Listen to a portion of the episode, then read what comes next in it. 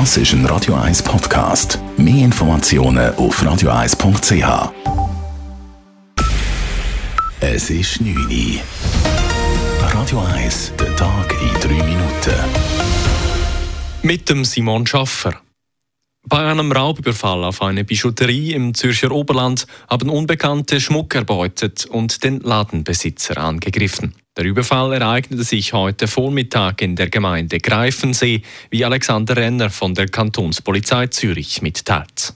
Kurz nach um halb zehn ist ein unbekanntes Bärli zu dem Ladenbesitzer in seine Bijouterie gegangen und hat den Mann in ein Gespräch verwickelt. Kurz darauf sind dann zwei weitere unbekannte männliche Personen in den Laden eingedrungen und alle zusammen sind dann gewaltsam gegen den Bijouteriebesitzer vorgegangen und haben Schmuck an sich genommen und den Tatort fluchtartig verloren. Beim Überfall ist der 81-jährige Inhaber des Geschäfts mittelschwer verletzt worden. Er wurde ins Spital gebracht. Die Kantonspolizei Zürich hat eine groß angelegte Fahndungsaktion eingeleitet. Diese ist noch im Gange. Die Tatpersonen waren am Abend weiterhin auf der Flucht. Die Polizei bittet Personen, die Angaben zum Raub machen können, sich zu melden. Nach der US-Notenbank hat auch die Schweizerische Nationalbank SNB den Leitzins erhöht. Er steigt um einen halben Prozentpunkt auf 1,5 Prozent.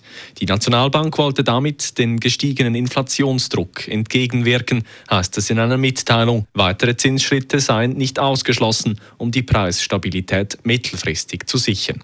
Die Nationalbank werde bei Bedarf weiterhin am Devisenmarkt intervenieren. Es war bereits der vierte Zinsschritt in Folge. Die Schweizer Armee hat vier Berufsmilitärs rechtmäßig gekündigt, weil sie sich nicht gegen Covid-19 impfen wollten. Das hat das Bundesgericht entschieden. Es hat eine Klage von vier Berufssoldaten der Spezialeinheit AAD 10 abgewiesen.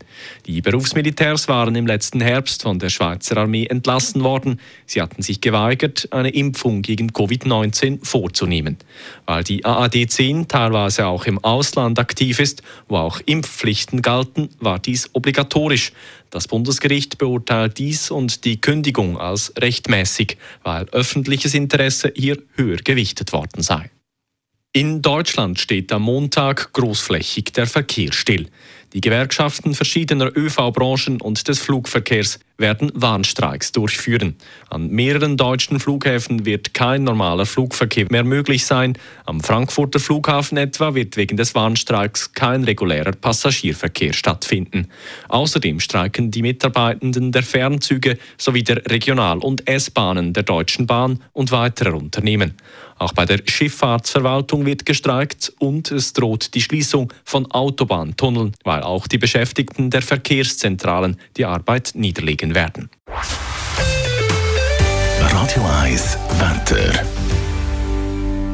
In der Nacht sind einzelne Regengüsse möglich. Morgen am Freitagmorgen ist es dann zuerst wechselhaft, immer wieder nass am Morgen und teils auch kräftige Gütsch sind möglich. Blitz und Donner kann es auch geben. Am Nachmittag ist es dann örtlich heller, vor allem im Flachland. Die Temperaturen liegen morgen am Morgen zuerst bei etwa 9 Grad. Im Verlauf des Nachmittags gibt es dann bis zu 15 Grad. Das war der Tag in 3 Minuten.